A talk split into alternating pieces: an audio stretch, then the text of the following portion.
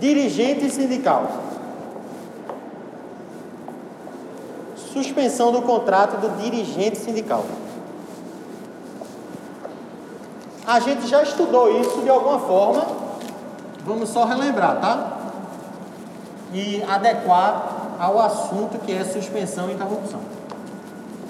Quem lembra? Dirigente sindical é aquela pessoa que representa a categoria dos empregados. Ele tem uma imunidade chamada imunidade sindical. O parlamentar tem a imunidade parlamentar, o diplomata tem a imunidade diplomática e o dirigente sindical tem a imunidade sindical. Por que precisa de imunidade? Porque como ele é a pessoa de frente, é quem está negociando, é quem está dando a cara com o microfone na mão, ele é muito facilmente perseguido. O mais natural do mundo é o empregador dizer, ó, esse cara é o que cria confusão aqui, vou demitir ele. Porque ele é sindicalizado, ele é o sindicalista, ele é o dirigente, eu vou, esse cara vai dar problema para mim. Aí o que, é que a lei conferiu para ele? No artigo, 400, no artigo 543, imunidade sindical. Ele não pode ser demitido. Ele não pode ser demitido. Porque ele tem imunidade. A imunidade vai da inscrição da candidatura dele até um ano após o fim do mandato. Não pode ser demitido, a não ser que cometa uma falta grave. O que é uma falta grave? Falta grave é uma conduta tipificada no artigo 4, 8, 2 da CLT. Está lá. Ato de improbidade, incontinência de conduta, mau procedimento, se o cara ofendeu o empregador, se o cara, enfim, roubar. Depois a gente vai estar isso com calma. Ele cometeu uma falta grave. Mas preste atenção como essa imunidade é encarada pelo direito. Eu sou dirigente sindical, tenho uma proteção que não me permite ser demitido, só se eu cometer uma falta grave. Mas mesmo que eu cometa uma falta grave, o meu empregador não pode chegar para mim e dizer, oh, meu irmão, está demitido. Porque tu cometeste uma falta grave. Seria muito tranquilo para o empregador fazer isso. Porque embora o cara tenha imunidade, o empregador dizia, ó, oh, eu te peguei roubando, viu? Peguei roubando aqui, está gravado. Tenho aqui uma carta, alguém te denunciou, estou te demitindo. O empregador pode fazer isso com o empregado? Não. Ele só pode demitir o empregado sindicalizado através de um inquérito judicial para apuração de falta grave. Que a gente já estudou quando a gente estava vendo o quê? A ação rescisória era a prescrição, decadência, essas coisas. O inquérito judicial para apuração de falta grave, ele é o prazo decadencial de 30 dias. Lembra aí? O prazo é decadencial de 30 dias. É assim, olha o quadro. O cara está aqui, é dirigente sindical, o contrato dele está tá em vigor aqui, tá? Aí ele cometeu, ó, uma falta grave. Cometeu uma falta grave. Aqui em 2010. Certo? Cometeu uma falta grave. O que, é que a gente já estudou? Que quando uma pessoa, um empregado, dirigente sindical, portador de imunidade, portanto, comete uma falta grave, o empregador tem a opção de suspender o contrato dele e em 30 dias entrar com o inquérito judicial para apuração de falta grave. Se o empregado suspender, se o empregador suspender o empregado em 30 dias, ele tem que entrar com o inquérito. Se ele não entrar em 30 dias com o inquérito, o que acontece? Decai. Por que decai? Porque no direito de trabalho é assim. Se eu peguei o cara cometendo uma falta grave e não punir ele em 30 dias, eu não posso mais punir ele, eu não posso guardar carta na manga contra o empregado. Ou eu puno ele, ou então eu estou dando o recado que eu estou perdoando tacitamente, porque eu não fiz nada, para mim não foi tão grave então. Então por isso que o prazo é decadencial. Porque não é a perda do direito de ação, é a perda do próprio direito de demitir. Não posso demitir ele depois de 30 dias. Depois de em 30 dias, e vamos admitir aqui na hipótese que ele cometeu a falta grave, imediatamente eu o suspendi. O contrato dele ficou suspenso. E aí o que foi que eu fiz? Imediatamente eu entrei com inquérito judicial para apuração de falta grave. Aí o processo começou a correr. O empregado está onde? Em casa. Ele não está suspenso? Sem receber salário, sem computar tempo de serviço. Está em casa. E o empregador entrou com o inquérito. Esse inquérito, ó, são seis testemunhos, vocês vão estudar em processo, processo de trabalho. para provar que ele cometeu a falta grave. Aí esse processo ó, rolou até 2017. Saiu a sentença. Saiu a sentença. 2010 a 2017. E o cabo suspenso. Esse tempo todo. Saiu a sentença. O que é que pode dar nessa sentença? Pode dar procedente. Ou pode dar improcedente. Se der procedente, isso quer dizer o quê? Se der procedente, é porque a ação chamada inquérito judicial para apuração da fotográfica que corre na Justiça do Trabalho, ela comprovou na instrução que realmente houve falta grave. Certo? Se ela concluiu que houve a falta grave, vai determinar que esse contrato se encerrou no dia da suspensão.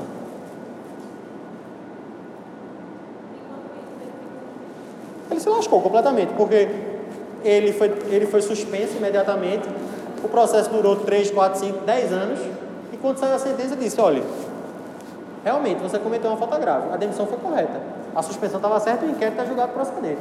Então o que aconteceu? O que não valia nada, porque não computou tempo de serviço nem pagou salário, morreu e a data da rescisão contratual ficou aqui. Certo? Segunda hipótese: o inquérito foi julgado improcedente. Depois de passar desse tempo todo julgado, tudo isso, chegou no dia da sentença, o juiz disse: não se comprovou falta grave nenhuma. Você demitiu o cara, você suspendeu o cara, ele passou esse tempo todinho aí em banho-maria. A gente ouviu as seis testemunhas, viu a documentação e não se comprovou falta grave dele. Nenhuma das condutas do 482 foram evidenciadas. Aí o que é que o juiz vai fazer? Necessariamente, ele vai mandar reintegrar o empregado e converter o período de suspensão em interrupção. Se vocês souberem um caso desse, por favor, passem para mim. Porque imagina o salário do cara, depois de sete anos sem receber, o juiz vai mandar pagar os sete anos de salário. Pagar os sete anos de INSS. Pagar, recolher os sete anos de FGTS. Ele vai converter o período de suspensão em interrupção. Então, tudo que ele não pagou nesse período vai ter que ser pago. Entendeu? vai ter que pagar, vai ter que computar o tempo de serviço, vai ter que fazer tudo e mandar o cara voltar para trabalhar. Agora admita que o empregador não suspendeu o contrato do empregado, que é possível também? É. Que ele tem a opção de suspender o contrato e entrar com inquérito em 30 dias. Mas ele pode não suspender. Como seria isso? Não, ele pegou a falta grave do cara, entrou com o inquérito e não suspendeu. É estranho, mas é possível. Ele disse, ó, até eu estou na dúvida. Eu vou entrar com inquérito. E tu fica aí trabalhando. O empregado disse: meu irmão entrasse com inquérito judicial para apuração de fotográfico contra mim para me demitir. E eu vou continuar trabalhando. Pai, se tu não quiser, tu pede demissão. Eu entrei com ação e tu está aqui trabalhando ainda. Aí o cara continuou trabalhando. Chegou no dia da sentença. No dia da sentença, o inquérito foi julgado procedente. Procedente. O que é que vai acontecer? Vai ser determinado a extinção do contrato por justa causa no dia da sentença. Por que não vai retroagir nesse caso, professor? Porque ele não trabalhou e ele não recebeu o salário, então está tudo certo. Ele pagou o salário, recebeu, trabalhou, está tudo certo. Só que agora ele ganha, conquistou o direito de botar o cara para fora. Porque realmente ele tinha cometido uma falta grave. O que vai acontecer é a rescisão do contrato. Na data da sentença. Quarta e última hipótese. Ele não suspendeu o empregado, o empregado continuou trabalhando e no final o inquérito foi julgado improcedente, ou seja, não havia falta grave. O que é que vai acontecer aqui? Nada. O contrato segue normal. Não tem falta grave, o cara estava trabalhando, continuou trabalhando. E esse cara não pode entrar com ação dizendo que foi humilhado, que teve um inquérito contra ele, que trabalhou esse tempo todo e todo mundo chamou ele de ladrão e no final ele foi absolvido? Pode. Ele entra com ação contra o empregador pedindo indenização por dano moral porque inventaram uma história contra ele, ele nunca cometeu crime nenhum, e se comprovou que ele não fez nada errado, e agora ele quer ser indenizado. Pode. Entenderam? Então, inquérito judicial para apuração do fotográfico tem todos esses detalhes. Empregado eleito diretor de SA. Sociedade Anônima. Empregado eleito diretor. Vê. Presta atenção. Pedro Parente. Sabe quem é Pedro Parente? Tu não vê jornal não, é monstro. Pedro Parente é o presidente da Petrobras que estipulou. Pedro Parente é o ex-presidente. Pedro Parente é o ex-presidente da Petrobras que instituiu a política de reajuste diário e por isso deu esse rolo todinho, porque o preço do barril do petróleo subiu e o dólar subiu, então a gasolina subiu. Na época de Dilma, o que, é que ela fazia? Ela segurava o preço, porque ela dizia, não, tem que segurar o preço aqui porque a Petrobras tem que servir o Brasil, não só os mercados. Aí ele foi 180 graus e disse, não, Petrobras é uma empresa e ela vai vender petróleo pelo preço que se pratica no mercado internacional. E o preço do mercado internacional, o barril de petróleo está chegando a 100 dólares. Já foi 50 dólares, mas disparou. E o dólar também disparou. Então o preço subiu e por isso chegou na bomba da gente. Pedro Parente, ele é o CEO da Petrobras, ou era o CEO da Petrobras. O que isso quer dizer? Ele foi eleito diretor. Presta atenção. Ele foi eleito diretor. O que isso quer dizer? Ele era um cara, poderia ser um cara da Petrobras, um, um executivo da Petrobras, que o conselho dos acionistas se reuniu e disse: Ó, a gente tem que eleger o cara que manda aqui, o diretor executivo, o CEO, que a turma chama na linguagem gringa. E esse cara é o cara que vai comandar a empresa por um determinado período. Esse cara é eleito. Então, se ele foi eleito para ser diretor, o... existe um problema aí ou um problema não, uma questão, um problema, uma questão, que é a seguinte: quando o cara chegou a ser CEO, quando o Pedro Parente assumiu a Petrobras, a diretoria, vamos admitir, eu não estou certo, que ele já era empregado da Petrobras, acho que era de carreira, era não? Se ele já, o exemplo não serve para ele então, tem que ser uma pessoa que já era da empresa. Ele era um empregado da empresa e foi eleito diretor, o que é que vai acontecer? Um dos elementos fáticos jurídicos vão morrer. Vai morrer é a subordinação jurídica. Por que vai morrer? Porque o cara é que manda. Ninguém manda nele mais. Não tem mais subordinação jurídica. Ele é que manda. Ninguém checa o, horário dele. Ninguém fica enchendo o saco dele. Ele se reúne trimestralmente, semanalmente, semana, é, mensalmente, não sei, de acordo com o estatuto, para prestar contas para a diretoria. Diz, ó, eu fiz isso, eu agora estou reajustando o preço do combustível no mercado internacional, a minha gestão está fazendo isso, eu consegui recuperar a Petrobras nesse sentido aqui, foi bom por causa disso, disso, disso, eu conselho, ok, ok, ok, beleza, aprovado, massa, vamos embora. Quer dizer, ele não é mais empregado, ele não tem mais subordinação jurídica, ele manda nos outros, ele só presta conta ao conselho. Então, o que foi que aconteceu? A subordinação jurídica deixou de existir. E o que, que acontece no caso desse cara? quando ele era empregado da empresa antes dele ser eleito. O contrato dele fica suspenso para ele assumir essa função de diretor. E quando ele assume a função de diretor, é assim: o salário do cara era 20 mil reais por mês. Quando ele foi chamado, fizeram uma proposta para ele: só, teu salário agora vai ser 50 mil. E tu vai ter um bônus de 100 mil se tu bater a meta. O cara ganhava 20.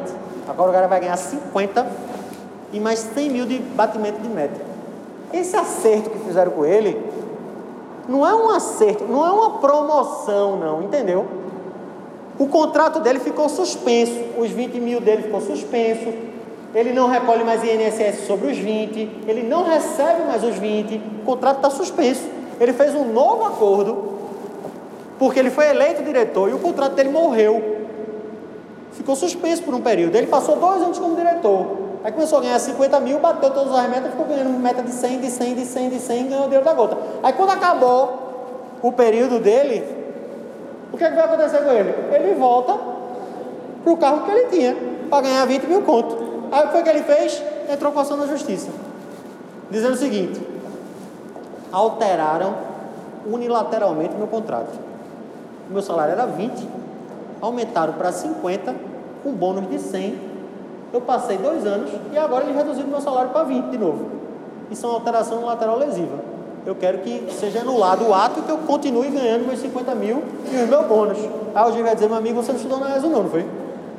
Você não estudou na ESO. Porque não é possível que você não conheça a súmula 269 do TST, que diz que quando eu sou eleito diretor da SA, o meu contrato fica suspenso, não tem nada a ver com a alteração do contrato.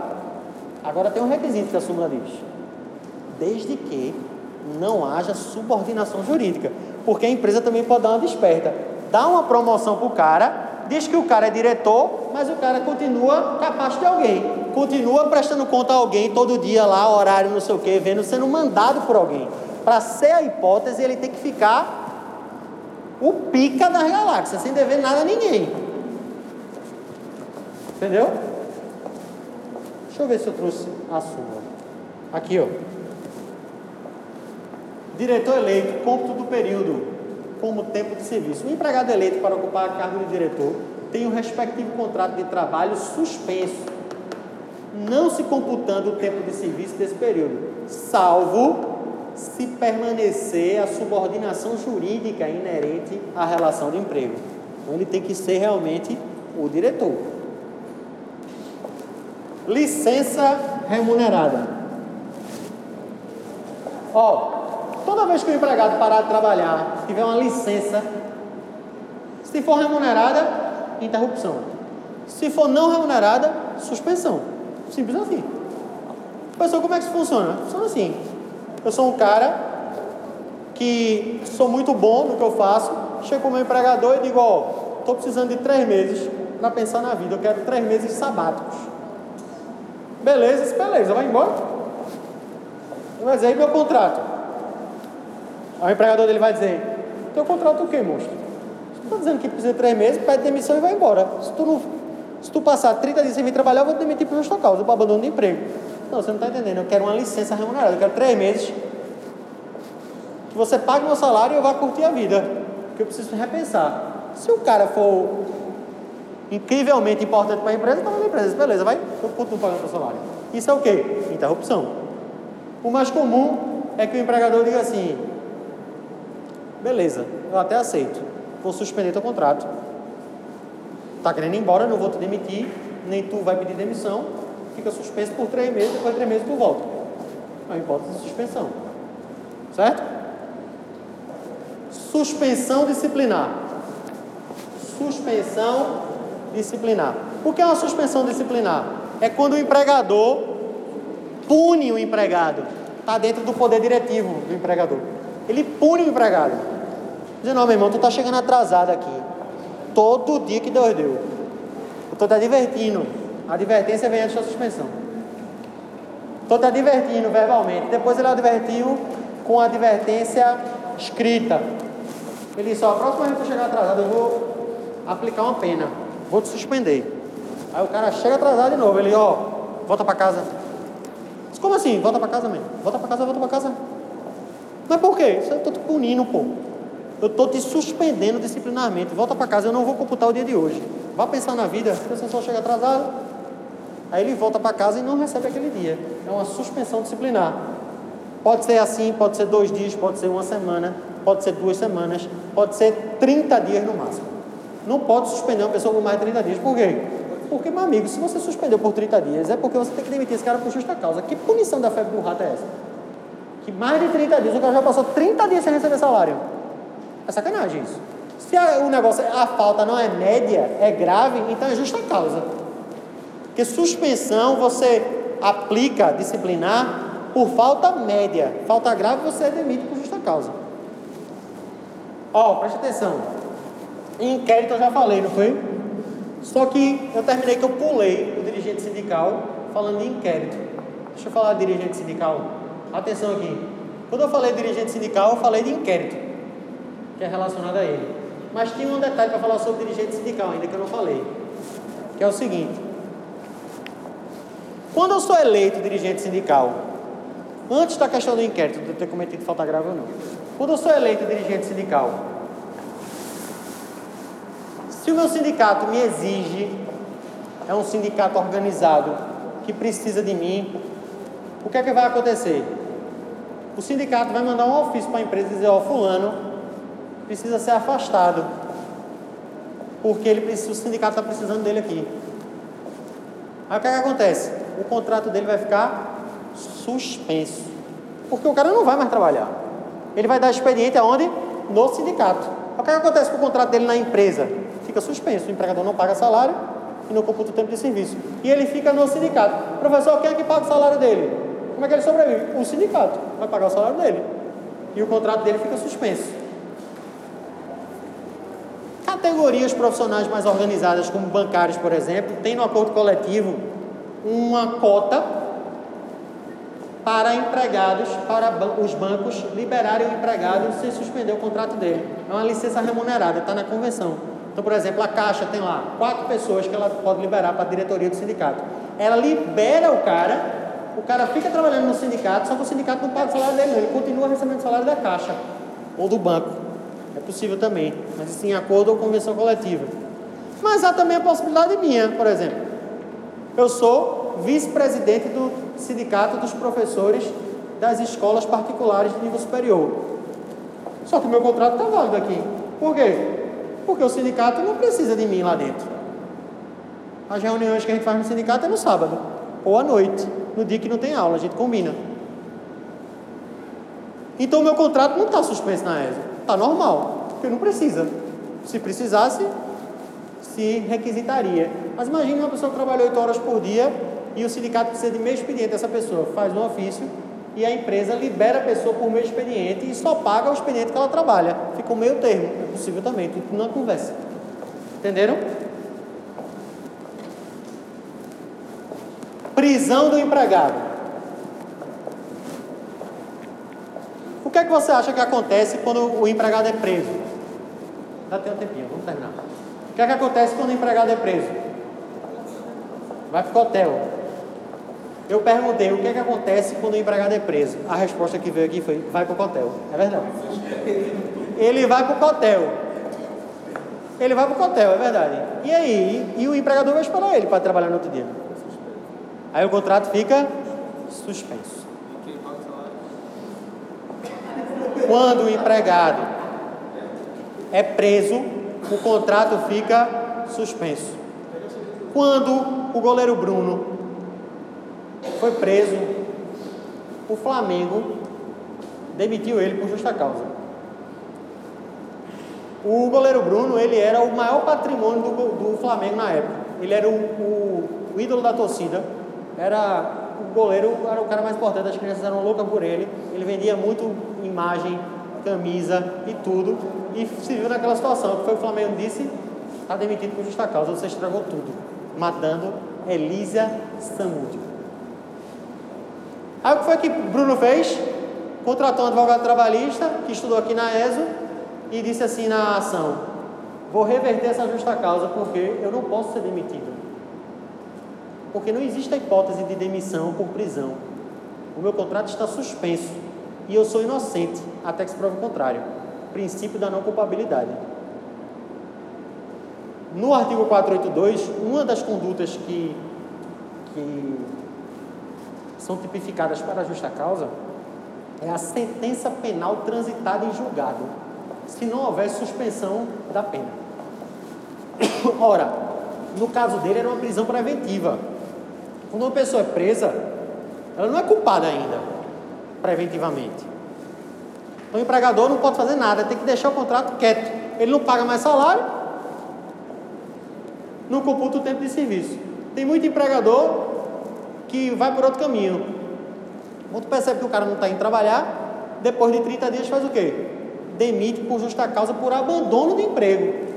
O cara não está indo trabalhar, eu demito ele por abandono. Só que não é hipótese de abandono também. Porque o abandono tem dois aspectos. O abandono tem um aspecto objetivo e o subjetivo. Qual é o objetivo? 30 dias sem trabalhar. E o subjetivo? O dolo. É o dolo. Eu posso não estar indo trabalhar porque estou inconsciente, porque estou sequestrado, porque estou preso, mas por mim eu voltaria. Mas eu não tenho condições de voltar. Eu não quis abandonar. Isso é importante. Do outro lado também, imagine que uma pessoa não está indo trabalhar uma semana e o empregador demite ele por justa causa por abandono de emprego. Aí alguém vai dizer, mas uma semana só? Isso é, eu entrei no Facebook do cara, o cara está no Canadá, migrou para lá, foi para casa, periquito, papagaio, mulher, menino, tudo. Está lá vivendo outra vida já, precisa esperar 30 dias? Não. Porque subjetivamente a gente já entendeu que ele não volta mais, que ele abandonou de fato. No caso dele, o contrato não poderia ser rescindido, que está suspenso. Quando ele for solto, o que, é que acontece? 30 dias para voltar. E o que, é que acontece se essa preventiva, houve o julgamento e ele continuou preso e foi condenado? Se transitar em julgado, ele pode ser demitido por justa causa e eu sou contra isso. Por quê? A gente só fala de ressocialização, que o preso tem que ser ressocializado. Aí o cara sofreu uma pena, vai ser demitido por justa causa? Era para acolher o cara, para ele se ressocializar. Mas é uma faculdade do empregador, eu não quero esse cara aqui mais. Suspensão para curso. Artigo 476A. Essa, essa hipótese é assim, ó, preste atenção. O empregado, o empregado, o empregador, melhor dizendo, ele está numa crise financeira, não tem condições de pagar o salário dos funcionários. A lei deu a ele uma opção de suspender o contrato dos empregados temporariamente. Essa suspensão ocorre assim: ele tem que fazer por acordo coletivo, não pode ser individual, acordo ou convenção coletiva, e ele faz um curso, um curso de aperfeiçoamento profissional. A pessoa, em vez de ir trabalhar, a pessoa vai para o SESC, para o SENAC e faz um curso durante aquele período. Uma coisa que viabilize a carreira dele, que melhore a condição dele, que dê para ele é, novas expertises, novas capacitações profissionais. E nesse período, o contrato fica suspenso. Professor, que negociação, hein? Que negociação para o empregado. O cara passar dois meses sem receber. Isso é certo? Está na lei. 473A. Aqui, ó.